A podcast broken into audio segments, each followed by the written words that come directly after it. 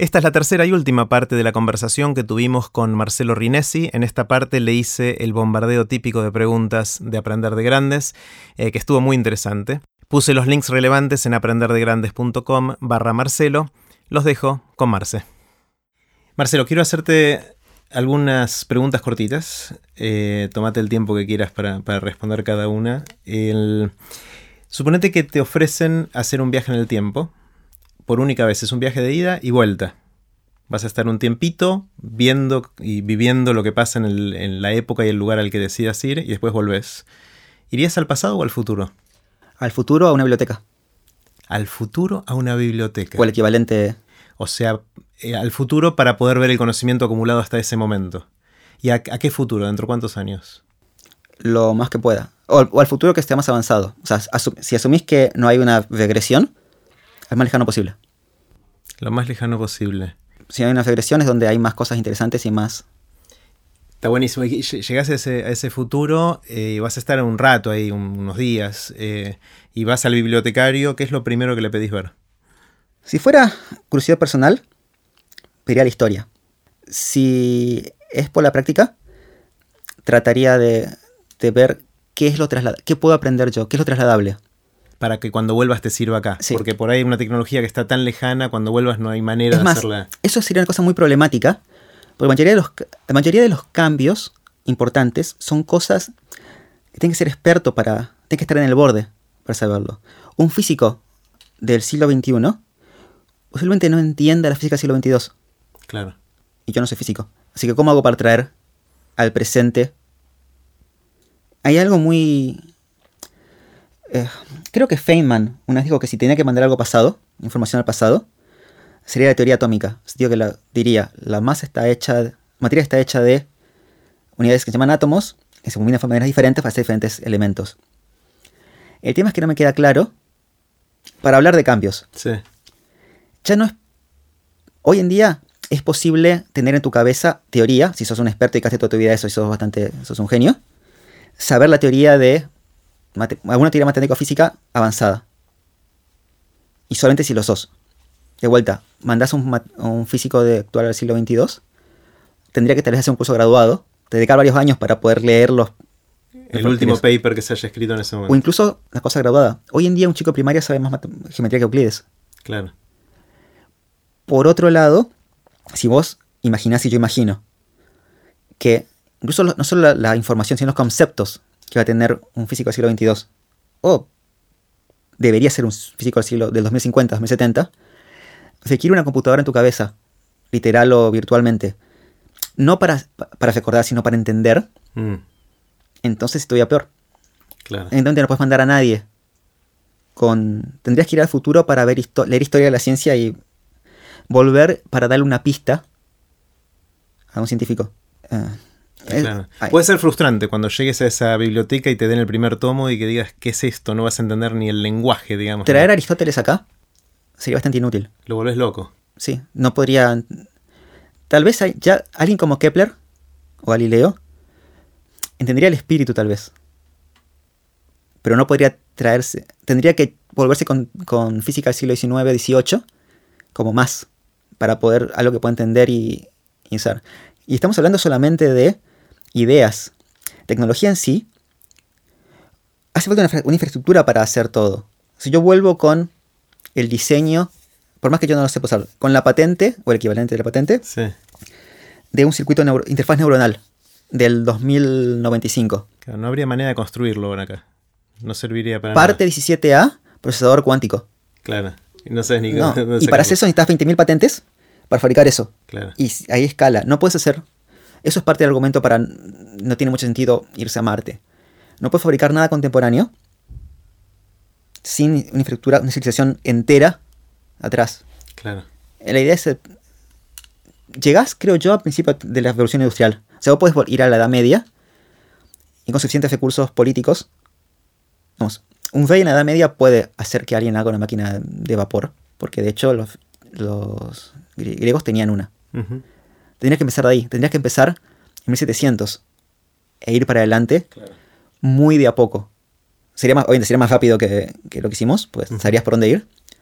pero tenés que empezar de cero y construir herramientas para hacer herramientas, para hacer herramientas, para hacer herramientas. Claro. Estaríamos en el mismo lugar con respecto a futuras décadas. Está clarísimo. Marce, ¿hay algo que, que sientas que sabes que mucha gente no sabe, pero que estaría bueno que supiera? No. No matemáticas, particularmente como contenido. No, miento. Porque hay suficiente gente, hay mucha gente que, que entiende eso. Que menos gente entienda la complejidad de la biología. Ajá. La complejidad de la, no, no biología, no neurociencia, no bioquímica, porque no sé mucho de eso. Sé lo suficiente para entender la complejidad de lo que... O sea, estás diciendo que la mayoría de nosotros subestimamos la complejidad de la Sí. biología. Y tal vez incluso agregaría también, como hablamos de la física, matemáticas. Simultáneamente, lo mucho que sabemos y lo poco que sabemos. Hmm.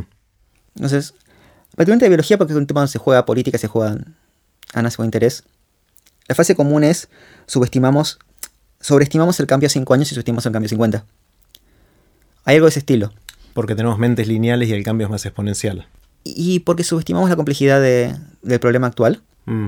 Como decía, eh, el colapso de proteínas, la estructura terciaria de, de las proteínas, eh, es un problema abierto. Esperamos mucho de la biología a muy corto plazo y esperamos muy poco de la biología a mediano plazo. Yo estoy Mm. convencido que el envejecimiento se puede retrasar mu- muchísimo en 30 años. No va a salir un suplemento vitamínico que mañana lo haga. Claro. Ahí hay un balance que hay que tener mucho en cuenta que, qué es lo que hace por lo cual habría que invertir más ahora. Porque no estamos en la cuestión de, bueno, vendrá cuando venga. Claro, claro. Eso es lo que entiendo genera muchas de las frustraciones con las predicciones de futuro, que le decimos cosas, eh, pronto va a pasar tal cosa y cuando el año que viene no pasa, la gente dice, viste, era mentira, no pasa nada, pero cuando miras dentro de 10 o 20 años pasan cosas que ni siquiera ahora estamos, somos capaces de imaginar.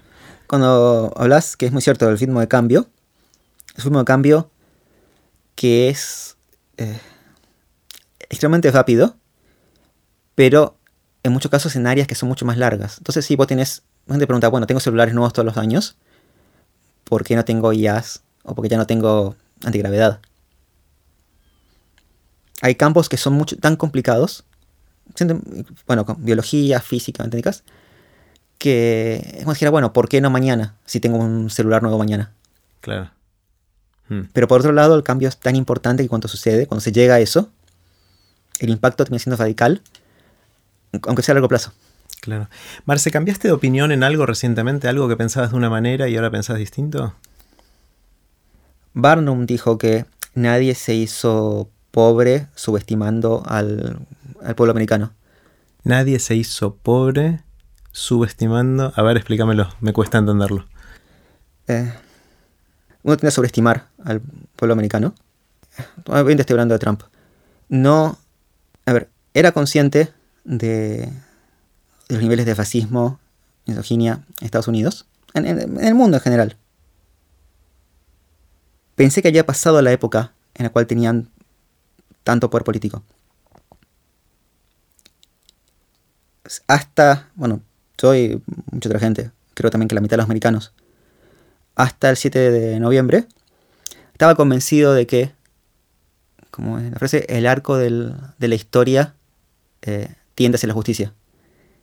Exagerado, pero no, no, no, no soy teológico, no, no no veo una progresión histórica lineal en ningún sentido.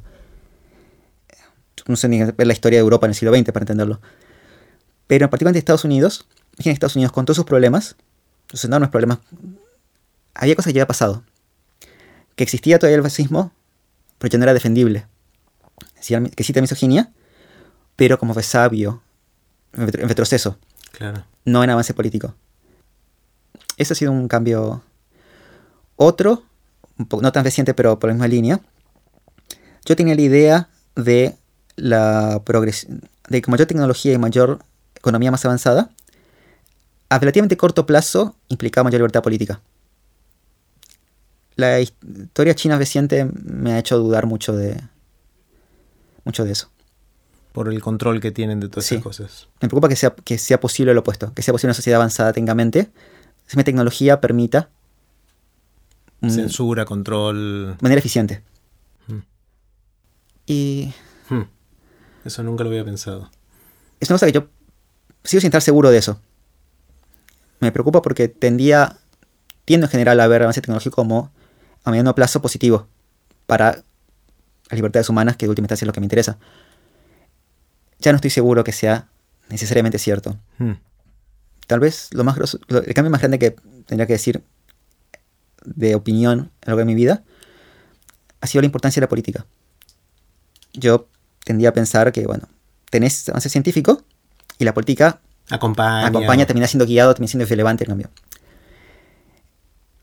Ahora creo que no, o por lo menos creo que en un sentido no, o por lo menos creo que a mediano plazo no. ¿Y es la sumatoria de China, Trump y esas cosas lo que hacen pensar esto o no? En general sí, Hmm. Eh, más otras cosas. Más el Brexit y... Sí. Eso es lo más, lo más reciente. sí. Eh, es incluso ya estaba sobreestimado, ya había dejado de pensar en Alemania. Claro. Creo que la tecnología abre el curvo de posibilidades que se puede hacer. La política determina qué se hace dentro de esa curva. Mm. Sigo siendo optimista. Pero es un optimismo más basado en probabilidades que en certezas. No, no creo que sea necesariamente inevitable hoy en día. Ya no, ya no creo que sea inevitable. Una cosa y no la otra. ¿Qué te sorprende? ¿Qué, qué son esas cosas que cuando miras decís, wow, eso no la esperaba, no, no la veía venir? A nivel de investigación, de descubrimientos, que creo que sí siendo lo que más me interesa como importante a, a largo plazo y en general. Astronomía, astrofísica, eh, las cosas que descubrió el Hubble, ahora las fotos que saca el Esto web, de los exoplanetas. Exoplanetas.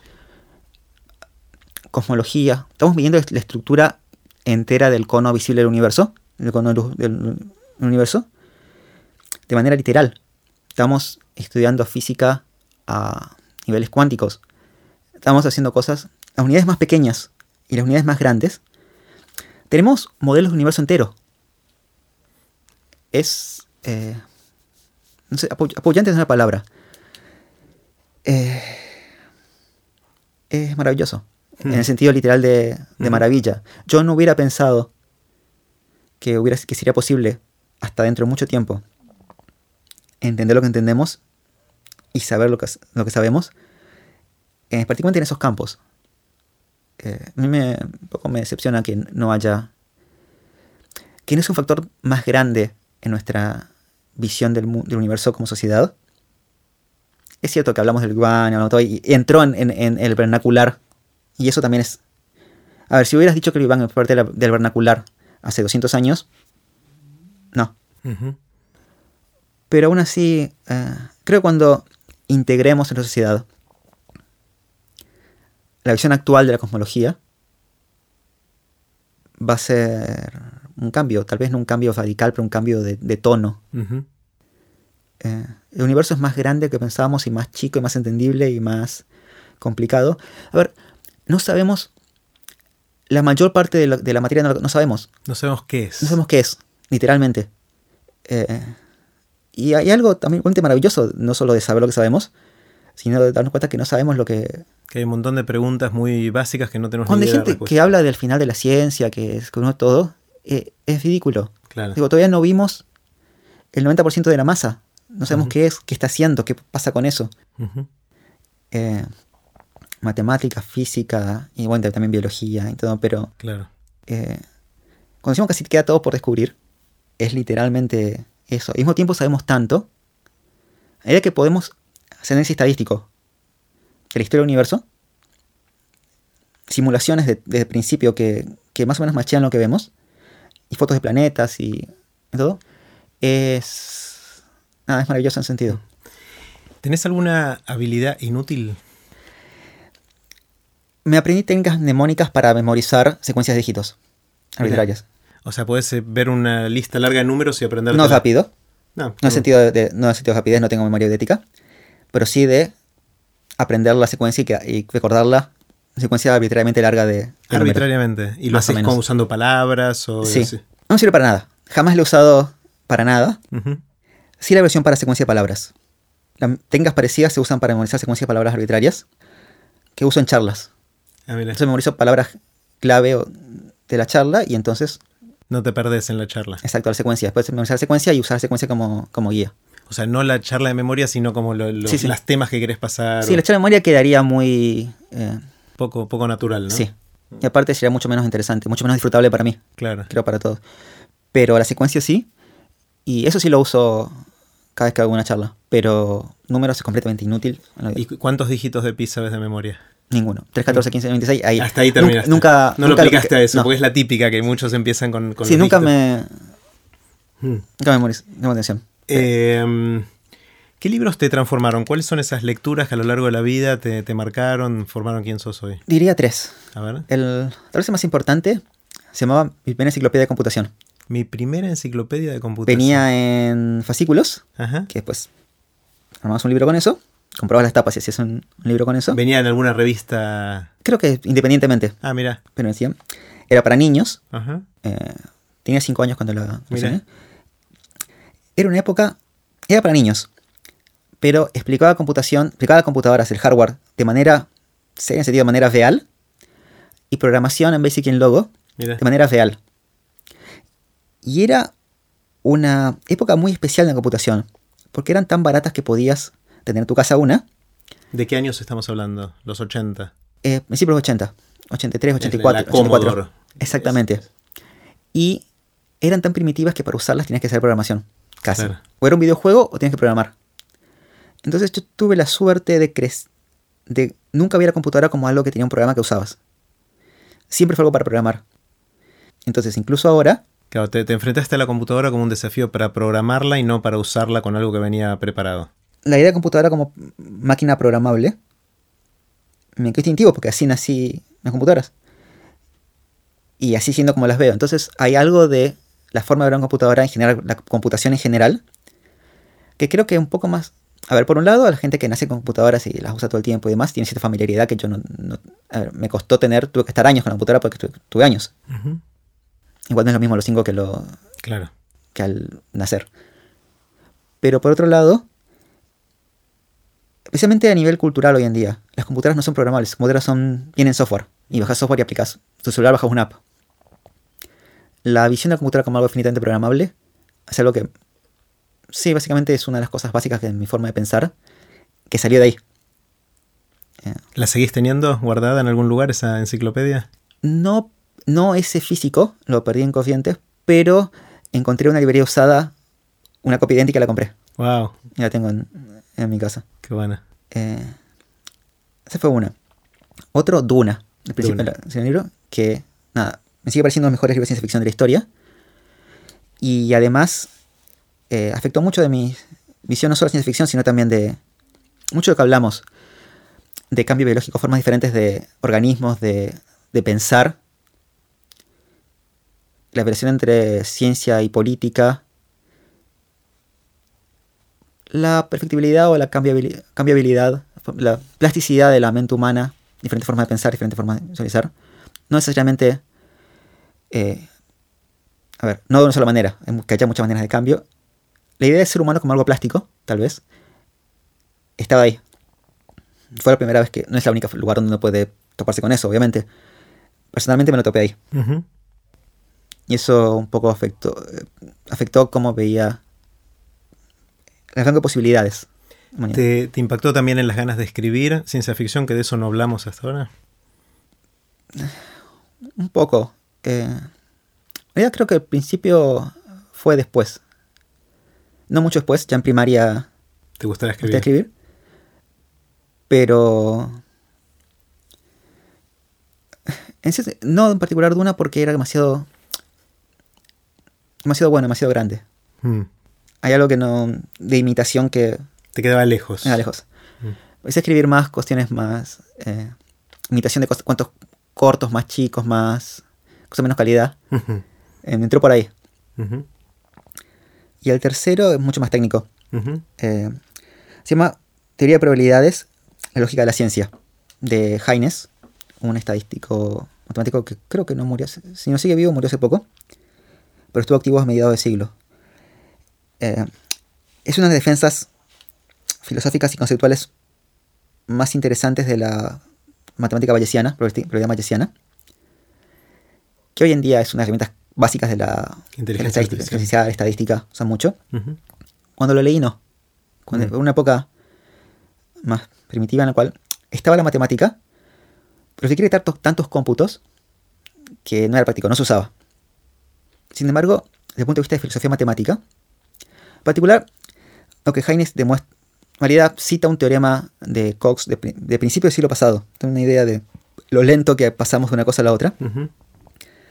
Si uno tiene probabilidad tradicional, verdadero o falso, intuición booleana tradicional, y la quieres extender para pasar de verdadero o falso a un cualquier número entre 0 y 1 y preservar ciertas cosas básicas, hay una sola forma de hacerlo. Hay una sola forma de pasar de lógica binaria en sentido Lógica platónico continua. lógica continua. Y esa forma es matemática bayesiana. Lo cual, no solo es fascinante filosóficamente, sino que también es una forma de ver estética bayesiana que es diferente a la... Hoy en día es más común, pero que es diferente a la forma de estudiar estadística. Yo en la Universidad de Estadística estudié versión de teoremas. em, era una dama de teoría de la medida. Fascinante también, pero nada que ver. En este punto de vista, la estadística es una forma de extender el pensamiento. Es una forma, es cognición numérica, continua.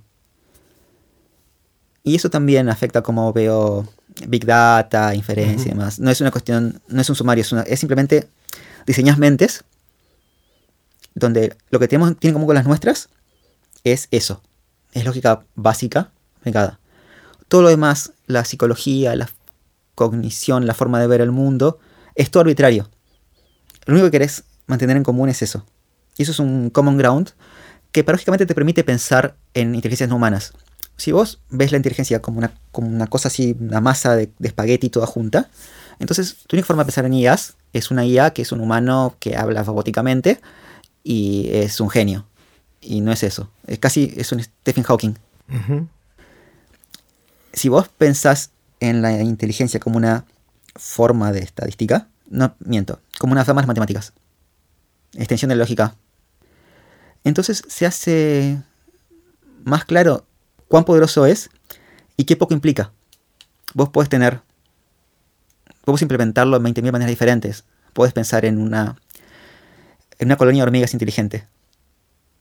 Podés pensar, incluso puedes hacer pensar cosas. No hablamos de el mercado. Puedes, ir, puede ser muy claro en qué sentido el mercado piensa y en qué sentido no piensa. Porque tienes una matemática de qué quiere decir pensar que es muy básica, pero es universal. Es, es algo en el sentido de la física, de al tener un concepto común primario, simplifica, simplifica al mismo tiempo aumenta posibilidades de aplicación. Está bueno, está bueno, está bueno. ¿Cuándo leíste ese libro por primera vez? Y estaba en secundaria, eh, O sea, 95, los, los tres 97. libros fueron antes de terminar la secundaria. o En sea, general te- desde muy chiquito Ha habido libros que me cambiaron mucho después. Esos tres son básicos. Por ejemplo, recientemente, más recientemente, hace unos años, citaría eh, El Manual del Dictador de Bruce Bueno de Mezquita, que es, es un científico político. Ha hecho modelos formales o por lo menos cuantitativos de análisis político específico. Lo contrató, qué sé yo, una empresa o una agencia americana para predecir qué va a pasar en Irán. Esa clase, esa clase de trabajo. Ahí describe, de manera coloquial, maneras de pensar la política, ya sea una em- dentro de una empresa o un Estado, en términos de los incentivos de los agentes individuales. A ver, no inventa nada mucho nuevo, no, no, no, es- no era novedad. A mí me aclaró muchísimo la forma de entender eh, mucho del, comillas, la vida real, particularmente, de política. Me, me puso escéptico de la idea de cambio, a ver, para hacer un ejemplo, de bajar la corrupción como tema moral. Ujú. De que el nivel de corrupción sea, bueno, elijo gente más honesta y ya está. Y de No cuán- es eso la No corrupción. es eso. O no es solo eso. Eh, de que los incentivos cambian, son en- sí criminogénicos o no. Y que me ha hecho un poco más, me ha hecho un poco más pesimista sobre la Argentina. En términos de que al ser la estructura política y gubernamental y económica de la forma que es, el cambio gradual es muy difícil. Vos podés tener un... A ver, cambiar un funcionario solo no alcanza porque la estructura en sí de incentivos no, al- no, no es contraria a eso. Tienes que cambiar todo simultáneamente. ¿Y dónde sacas ese poder? Hay, Claro. hay- digamos, se vuelve mucho más complicado de pensar.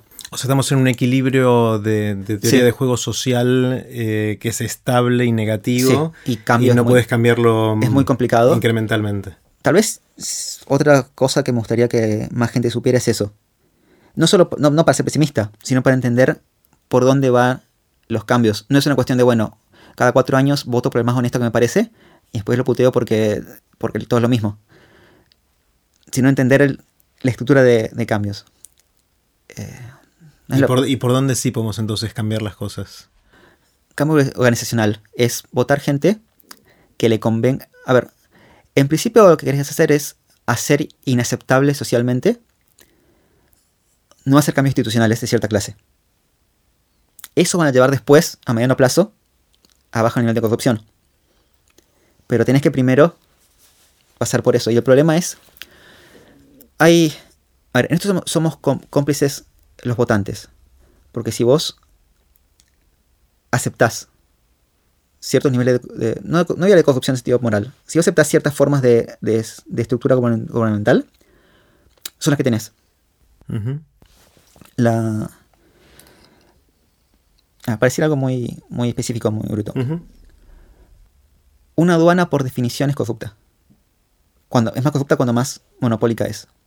Entonces, tener una sola aduana, y la aduana como, como es, la corrupción es casi inevitable. La única forma de que una aduana no sea corrupta es que corrupción en la aduana básicamente tira abajo, tira un gobierno. Vos tenés que tener unos- un- como votante ser tan disciplinado que vos decís, mira, si esto pasa, no. Ningún gobierno es elegido si esto pasa. Yo, mi, a- mi línea, sin entrar en política específica acá, Ujú. mi línea fue el INDEC. A mí lo, lo que me volvió totalmente pesimista sobre política argentina no es, no, no- no es el kirchnerismo en particular, no, si bien no soy kirchnerista, no fue el kirchnerismo en particular, fue el hecho de que la intervención del INDEC no volvió políticamente inviable el kirchnerismo. Claro. Porque es una cuestión de infraestructura tan básica, infraestructura política tan básica, que decir, bueno, si la línea no está ahí, si la línea no está ahí no puedes monitorear nada, si monitorear nada puedes prevenir corrupción. Entonces, hay... La, la línea última siempre es la inestabilidad política. De ahí para atrás, vamos, eso determina qué se puede hacer y qué se hace determina los límites de la corrupción Claro. no es cultural. No es para nada cultural. Eso se va a ver ahora porque la, la administración Trump va a ser extremadamente corrupta. Va a ser corrupta. El, el- el hombre es corrupto abiertamente. Mm, Y eso no le impidió ser presidente. claro. Eso demuestra que la línea en la cultura americana Hay que ver cómo eso choca o no choca con las instituciones o la- lo que acepte la gente Es una que- vez que esté operando. ya los votaron. A ver, el hecho de que lo hayan votado. Sí. A ver, el hombre eh, se ufanó en micrófono de agresión sexual. Sí. Y sin embargo, fue votado. Sí. Con lo cual la línea de aceptabilidad política, para los votantes, incluso para los otros senadores y demás, Cambió. sí, no, sí, es- no estaba ahí. Claramente, claramente no estaba ahí. Mm, Y son esas líneas lo que termina en realidad a nivel de, de corrupción. mm, Tal vez la forma que Bruce Bona Mezquita lo pone, yo no lo pone así, pero yo lo pondría así, es ser corrupto no solo ganar plata a vos, sino tener recursos arbitrarios para los que te sostienen a vos. Entonces, hay algo, no, no es exactamente cierto, pero algo metafórico, importante de hay que tener plata para hacer política. No en el sentido que, lo, que lo, lo- lo han dicho acá, ujú. Sí, en el sentido de que si yo quiero que me apoyen, necesito dar recursos a que me apoyen. De una manera u otra, legal o ilegalmente, lo que sea. Los agentes van a ser tan corruptos como los, deje- como los dejen. Porque el que no, el que sea honesto, no es competitivo con el que no es honesto. Ah, claro. Institucionalmente. La, la realidad de la base es esa, no es competitivo. Mm, Nadie quiere un... Ningún... Eso también las empresas. Ningún CEO quiere un vicepresidente o un con controles que sea... Quiere ser efectivo para él, pero no necesariamente efectivo genéricamente, para, para los shareholders. claro. Si no, te reemplazan por otro. Si alguien te despertara, Marce, a las 3 de la mañana y te preguntara de qué trabajas, ¿qué dirías? Generalmente estoy despierto a las 3 de la mañana. Tendría que ser, No tendría que despertarte. tendría que ser a las 11 de la mañana para que Claro. me despierten. Primero, de groggy. pues, y después diría que no sé. La respuesta instintiva es que no sé. No tengo idea. Me suele preocupar más. Y cambia a lo largo del tiempo. Cambia. A ver, siempre has incluido computadoras, pero estoy en el siglo XXI, no, no, no, no quiere decir nada. Claro. Siempre incluye algo de programación, pero de vuelta. Son, hay computadoras. Para mí tener computadoras y no programarlas es tengo un auto y lo uso como colectivo. Nunca cambio de ruta, no, Claro. no lo imagino. Más allá de eso, Es lo que toca en cada momento. este año es Data Science, porque el nombre es ese. Data no. Science es agarrar grandes datos y tratar de O sacar insights. O pocos. O pocos. O incluso, yo creo que se tendría que llamarse mejor ingeniería cognitiva. Lo que querés hacer es crear, crear pequeñas mentes específica- específicas. De hecho, un modelo matemático es una pequeña mente. Obviamente, justamente, si vos no, no querés pensarla que te hable, fue un, un insecto o un pescado que hace esto en este contexto, es eso. Y no solo procesar datos, generar cosas más satisfactorias, es armar pequeñas mentes para que una organización se comporte de manera óptica, óptima. Como sería diseñar un insecto para un ecosistema. Un- A ver, eh, explícame eso. es, o por ejemplo, si vos querés hacer un ejemplo ya clásico, pan y manteca en la industria, vos querés hacer un programa que controle qué publicidad mostrás a cada persona. Eh, Medio aburrido, pero si vos querés hacer eso, no es que vos primero analizás todos los datos, ese es un mapa de qué mostrar a cada persona y se lo das. Vos diseñás el programa que lo hace constantemente, continuamente. Maneras más interesantes, vos lo podés, diseñás un programa que asigna una tarea a una persona y después si la hace mal hace otra y para interesar eso que es matemáticamente muy parecido y son todos lo que está haciendo es una pequeña mente que toma información, procesa y decide qué hacer después. Es un insecto, algo muy especializado, muy específico, un ecosistema específico. Y eso es, es fascinante porque es una... Si lo ves como eso, ingeniería cognitiva, unificas programación y matemáticas e inferencia, big data, y no, no importa si son muchos datos o pocos datos o ningún dato. De hecho, puedes armarte una mente, armar un programa, un, llamarlo como, como lo quieras llamar, que no sabe nada y vos no sabes nada, y lo mandás a un lugar a aprender. Hmm. Y eso es igual de fascinante que analizar datos, porque estás Se llama tener un bebé eso. menos, complejo y con, con menos responsabilidades y más ex nihilo, más, más de cero. Claro. Con lo cual son cosas mucho más simples, pero Eh. es... De vuelta, se llama matemáticas, a veces se llama programación. No sé qué nombre va a tener, pero lo veo como una de las disciplinas más nuevas, pero que tienen son es un hilo conductor de lo que venimos haciendo. Un cambio muy grande que creo que va a haber, no, no sé si va a haber, pero que puede haber, un, un potencial de cambio muy grande que todavía no está, es la aplicación de esto a las organizaciones. Hoy en las organizaciones manejan mucha información, mucho más que antes. Siguen siendo la misma estructura. Mm. Sigue siendo. A ver, cambia la cuestión legal, tenés shareholder, lo que sea. En la práctica, tenés gente que da órdenes a gente.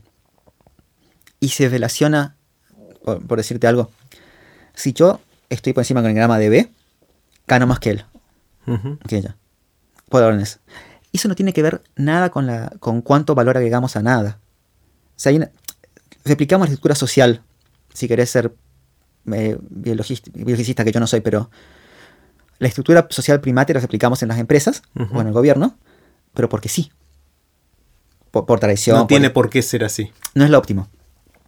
Entonces, ahora lo óptimo es más poder, un algoritmo adentro con, con poder que des- decide relaciones y la gente hace cosas y recibe remuneración, lo que sea, en base a cuánto contribuye realmente y no a cuánta gente le da órdenes. Y, eh, a ver, no hay, no hay, no debería haber ninguna razón por la cual, para bajarlo más a la tierra, lo que suele ser de abuso o de presión de un jefe o una jefa, un subordinado o subordinada para poner a tener relaciones, teóricamente tendría que pasar, porque, porque tiene recursos humanos que se dedica de, de echar o nada demás. En la práctica pasa. Hay una correlación social entre la Ujú. economía y la socie- sociedad y, y poder. Y no tiene por qué pasar. A ver, pasa todo el tiempo. No, como decís, no imagino que una empresa cambie o un gobierno cambie porque a ninguno que deciden le conviene. Nadie vota porque lo echen. Nadie, contra- nadie contrata a una persona para que haga un programa que los reemplace.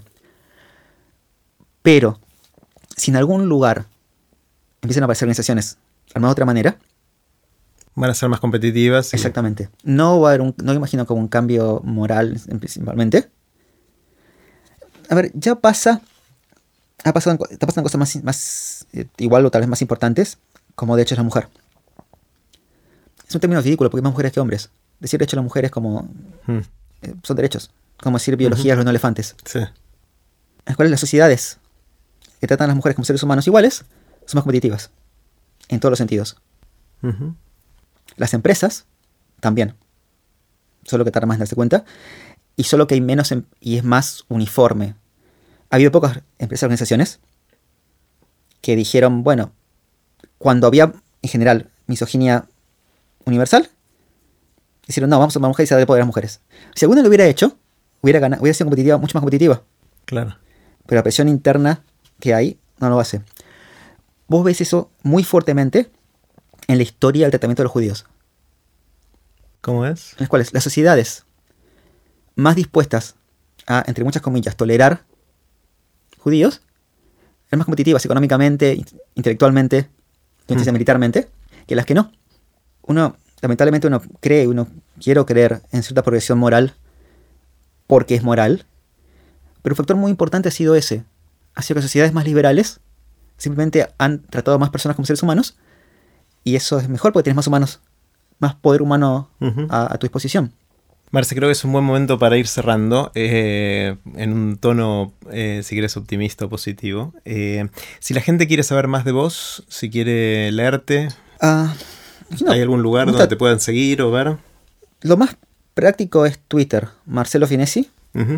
Eh, no soy de conversar mucho, no, no soy de postear opiniones y demás, soy un poco comunicativo, eh, cosas cortitas, pero cada vez que hago algo o publico algo, bye. Lo comunicas por Twitter. Sí, Está buenísimo. Bueno, Marce, muchas gracias. No, un placer conversar con vos. igualmente. Ahora sí, así terminó la conversación que tuvimos con Marcelo Rinesi. Puse los links relevantes en aprenderdegrandes.com barra Marcelo. Espero que les haya gustado.